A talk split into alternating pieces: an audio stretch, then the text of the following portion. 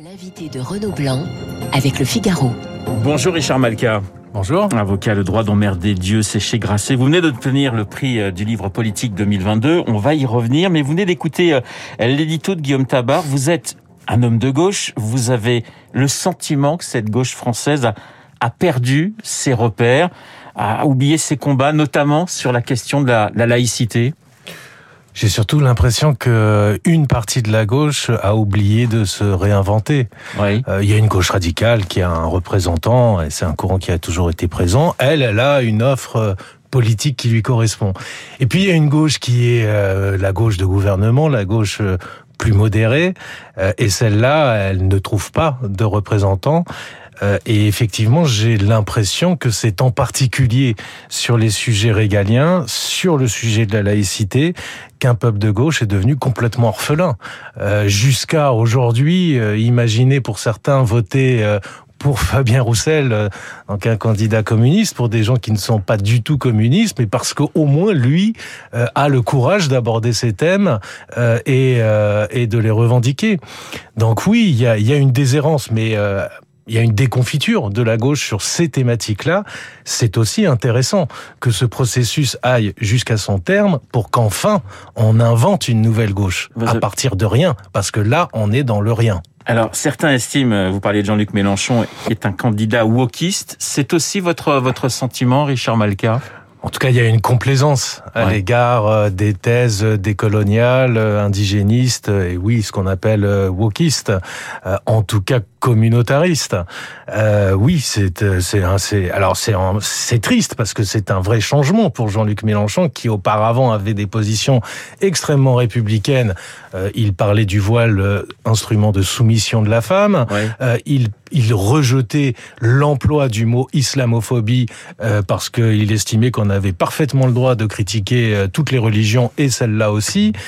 Et puis, pour des raisons électoralistes, il y a eu euh, une évolution à 180 degrés que je regrette à titre personnel, mais qui, là encore, il trouve un public. Mais en tout cas, Ouais. une partie de la gauche ne peut pas se sentir représentée par monsieur euh, Jean-Luc Mélenchon. Mais quand est-ce que vous avez eu le sentiment que, que une partie même de la gauche a oublié en quelque sorte ce qu'était la laïcité, ce qu'étaient les combats pour la liberté d'expression Est-ce que il y a eu un moment euh, clé dans l'histoire euh, récente ou Ah bah moi pas pour vous, Richard j'ai- vécu effectivement cette euh, cette évolution là. C'est c'est très paradoxal parce que ce sont des valeurs de gauche, la laïcité, l'universalisme, la liberté qui d'expression, aujourd'hui sont repris d'ailleurs par la droite qui ont complètement migré à droite. Ouais. euh, et qui ne sont plus euh, représentés euh, à gauche, sauf de manière euh, anecdotique et un peu nouvelle, et tant mieux par par Monsieur Roussel. Euh, mais bon, ça doit être aussi un peu compliqué dans son parti, mais en tout cas, il faut lui rendre hommage pour cela. Euh, oui, c'est dans le au tournant des années 2000, clairement. C'est-à-dire que ces thèmes ont été préemptés par euh, le Front National à l'époque. À partir de ce moment-là, euh, la gauche n'a plus osé les aborder. Résultat des courses, l'extrême droite est toujours très très très présente dans notre pays et la gauche a disparu. Mais Donc c'est, ce n'est pas ne plus en parler ce, qui, qui sera une solution. C'est pas abandonner ces thématiques-là qui sera une solution. Au contraire, on ne fait qu'aggraver le problème. Il faut un discours de gauche sur ces thématiques-là et il faut l'inventer. Alors, il y a eu la tragédie Charlie, il y a eu des millions de gens dans, dans, dans la rue. Vous avez espéré, vous avez pensé. Il y a eu les attentats du 13 novembre qui ont eu euh, et qui ont été effroyables, évidemment. Mais vous avez eu, vous avez espéré que les choses auraient pu bouger après 2015 sur cette question-là? Honnêtement, non. Non. J'ai pas eu cet espoir-là. Je savais que euh, la peur euh, est un moteur extrêmement puissant euh, et que euh, passer l'émotion, c'est pas c'est pas une émotion qui peut résoudre le problème. C'est une prise de conscience, c'est un réveil, c'est un discours, c'est une argumentation et c'est un peu de courage. Justement, c'est alors c'est tout ça à la fois, c'est-à-dire que pour vous, c'est de la peur, c'est de la lâcheté, c'est de l'inconscience aujourd'hui sur. En fait, si C'est je de la résume, culpabilité, c'est sur le oui mais, c'est-à-dire c'est grosso Oui. modo c'est cette idée que oui mais voilà le, Alors, le- mais qui s'est euh, Le mais est un mais de peur, de euh, de- de- d'absence de, prise de conscience, de là où ça nous emmène. Et puis c'est aussi un mais de euh, culpabilité, euh, de, de percer de l'idéologie victimaire qui a fonctionné à plein régime et qui a culpabilisé une partie de cette gauche qui a aujourd'hui complètement disparu. Alors Richard Malka, le droit d'emmerder Dieu, vous étiez venu nous en parler à la, sortie de ce livre qui reprend votre plaidoirie hein, lors du, procès de Charlie. Ce livre euh, a reçu le prix du, livre politique 2022. Ça vous touche? Ça vous ça vous montre que le, le combat, j'allais dire, n'est pas vain, que voilà, vous faites bouger quand même les lignes, vous rappelez un certain nombre de, de vérités à, à tous? Ça me touche euh, évidemment terriblement. Alors, il a reçu samedi dernier le, le, prix du livre politique remis par des journalistes et c'est un beau symbole que des journalistes euh, remettent euh, un prix à un livre qui ne fait que parler de, de liberté d'expression au travers de Charlie Hebdo. Et puis, il a aussi reçu, et j'y suis très sensible, le prix du le prix des députés et que la représentation nationale décerne un prix à un livre qui s'appelle Le droit d'emmerder Dieu. Et c'est ce que j'ai dit à l'Assemblée. Je pense que ça ne peut exister qu'en France. Euh, et c'est un, c'est un magnifique symbole, évidemment, et un hommage bien au-delà de moi euh, à Charlie et, et, et à l'irrévérence. C'est l'idée qui fait ce pays. Je crois que c'est ce qui nous reste, l'irrévérence, l'irrespect et au final la liberté. Nous ne serons plus grands par nos armées, ni par notre économie. Euh, nous ne sommes plus grands par notre littérature. Regardez le nombre de traductions en anglais de nos livres. Par contre, nous restons grands par nos idées. Nous sommes un pays producteur d'idées. Et l'idée que nous portons et que nous apportons au monde, eh ben, c'est cette idée de joyeux irrespect, de joyeuse irrévérence et de liberté à l'égard de tous les dogmes, et y compris à l'égard des religions. Alors, c'est le paradoxe un peu de la France, c'est que vous recevez un, prix, euh, même deux prix finalement euh, avec avec ce livre. Et d'un autre côté, bah, et vous nous rappelez nous les journalistes qu'il faut un petit peu se bouger. Il y a eu ce reportage euh, à, sur Roubaix sur sur sur MC. Quoi qu'on en pense, vous avez été l'un des premiers à réagir en disant mais attendez là on a une journaliste qui est menacée de mort, on a un témoin qui est menacé de mort. Euh, c'est ça le paradoxe un peu français, c'est-à-dire que bravo Richard Malka, mais on oublie les bases dans dans dans, dans l'autre sens si je puis dire. Alors il y a, y a un peu de ça, mais euh, mais vous tenez une partie de, de la solution euh, entre vos mains, vous les journalistes. Euh, c'est quelle est l'étape d'après? Ne plus parler de ces sujets-là, de euh, des, des, pratiques religieuses euh, qui ne sont pas compatibles parce que trop radicales avec euh, les lois et les valeurs de la République sur l'égalité homme-femme, sur l'éducation, sur la liberté d'expression. Euh, c'est ce qui se passe en fait. Ça fait déjà très longtemps qu'on ne diffuse plus de documentaires sur ces sujets-là parce que c'est trop alors je vais pas citer le mot de Combronne, mais c'est trop d'enquiquinement. Ouais. Euh, quelle est l'étape d'après? Est-ce que les chaînes vont dire ah non, on touche plus à ce sujet, c'est vraiment trop dangereux? Ou est-ce qu'au contraire, on va en parler? Un sujet dont on ne parle pas, ça devient un fantasme. Et un fantasme c'est irrationnel. Et on peut plus le combattre par la raison. Donc il faut en parler. Mais qui en parle d'ailleurs? Eh ben, qui dénonce c'est dans ce reportage Qui dénonce ce qui se passe? Eh bien, ce sont des musulmans. Ça aussi, il faut le rappeler. Oui, oui. Et vous auriez aimé que toutes les chaînes de télé diffusent euh, ce, ce, reportage. C'était une façon. Moi, tout de suite, je me suis dit, bah, c'est une façon de rappeler que vous auriez aimé que les fameuses caricatures soient aussi publiées dans, dans tous les journaux. Oui, bien sûr, ça faisait, euh, ça faisait écho à ça. Bon, après, je suis, euh, parfois, je rêve éveillé, euh, mais enfin, je partage mes rêves. Et effectivement, ça aurait été là aussi un magnifique symbole. En tout cas, il y a eu finalement une réaction assez forte de votre profession. Euh, il y a eu une réaction de de nos concitoyens euh, de culture musulmane dans une tribune du Monde. Euh, il y a eu une réaction assez large d'intellectuels. Il y a les syndicats de journalistes qui, les sociétés de journalistes qui se sont euh, élevés. Bon, il y a des anticorps, euh, ça fonctionne encore, mais maintenant, ce qui m'inquiète, c'est que euh, les diffuseurs, c'est que les chaînes se disent à l'avenir, euh, non, plus, plus ces documentaires-là, parce que c'est trop de problèmes. Alors, euh, Ophélie Meunier sous protection policière, des dizaines de personnes en France sont sous protection policière. Vous-même, je sais que vous n'aimez pas en parler.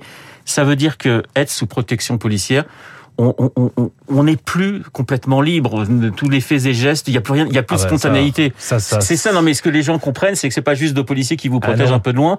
C'est que votre vie est bouleversée. Oui, c'est un abondant de liberté euh, pour défendre euh, des libertés. C'est un peu paradoxal, mais euh, bah c'est comme ça. Euh, maintenant, voilà, moi, je, je, je refuse de de, de m'en plaindre. C'est la vie, je l'ai choisie cette vie-là. C'est le destin. mais oui, c'est c'est mais c'est le paradoxe d'être en France, c'est-à-dire de, de, rappeler ce qu'est la France et d'être sous protection policière, parce qu'on rappelle ce qu'est la France. Oui, mais parce que et les bases de, de, notre pays. Parce que notre pays résiste plus qu'aucun autre. Alors, Richard Malka Dans, cette, dans ce livre, hein, Le droit d'emmerder Dieu, euh, vous rappeliez l'histoire du crocodile de Churchill. Je trouve que c'est une très très belle histoire. Pouvez nous la rappeler, la rappeler à nos auditeurs en quelques mots? En fait, c'est toujours la même histoire. Churchill, on est, euh, on est dans, on est, on est dans la Seconde Guerre mondiale et, et, et, et Churchill dit à ceux qui euh, veulent absolument faire la paix euh, avec Négocier Hitler avec les nazis. à, tout, à tout prix, leur dit mais il invente cette fable du conciliateur euh, et du crocodile euh, que à qui que l'on nourrit en espérant être le dernier à être avalé. Sauf que le crocodile, euh, il se nourrit de nos renoncements, il se nourrit de nos abondants de principes de liberté. Il grossit et, et, il devient extrêmement difficile de s'en débarrasser.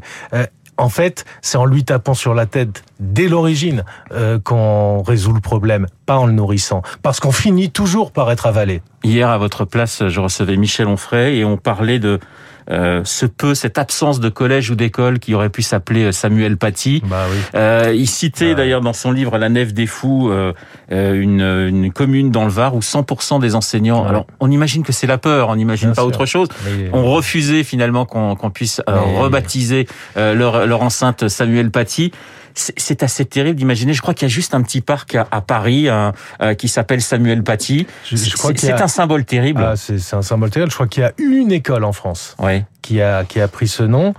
Euh, c'est terrible. Alors ça, c'est exactement ce qu'il faut pas faire. J'appelle à ce que dans chaque département, il y ait un lycée Samuel Paty parce que sinon ça veut dire que on a perdu ouais. et que ce sont les terroristes qui ont gagné par la peur.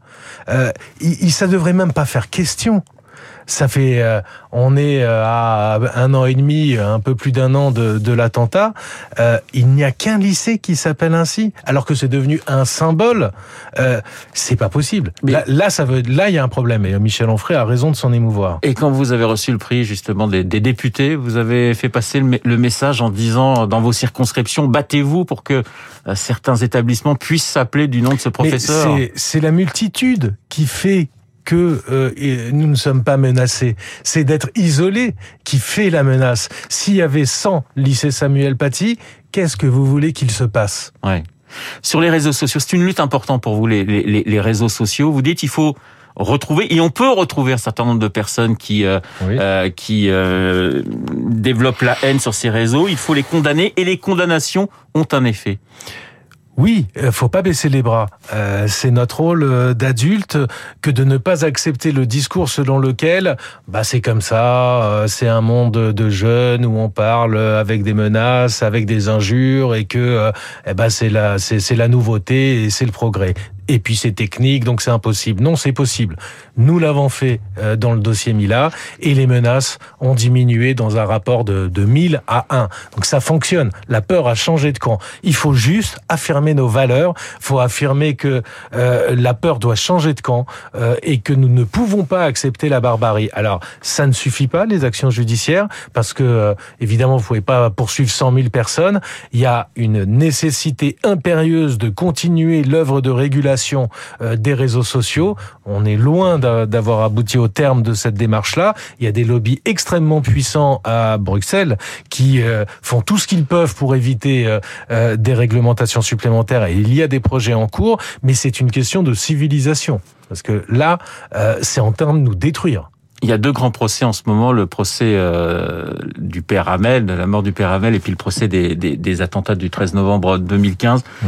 Ce sont des, je veux dire, des procès pour l'histoire. C'est extrêmement important qu'une démocratie puisse avoir des jugements sur sur ces sur ces crimes, sur ce qui s'est passé. Ça dépasse, j'allais dire, le simple procès, le simple jugement, Richard Malka. Bien sûr. Euh, D'abord, c'est une manière de dire euh, aux terroristes nous, nous sommes un État de droit. Nous vous donnons des droits. Vous pouvez vous exprimer. Vous avez un avocat. C'est contradictoire. Ça permet évidemment, c'est un moment pour les victimes euh, important. Et puis, c'est un moment de, euh, oui, de justice. C'est inhérent euh, à ce que nous sommes. Euh, et puis, c'est aussi un moment de compréhension.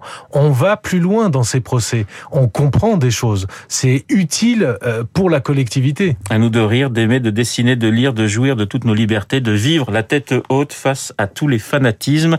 Richard Malka, le droit d'emmerder Dieu, euh, qui a reçu donc le prix du livre politique 2022. Merci d'avoir été ce matin dans le studio de Radio Classique. Il est 8h30. Dans un instant, nous allons retrouver Charles Bonner pour l'essentiel de l'actualité.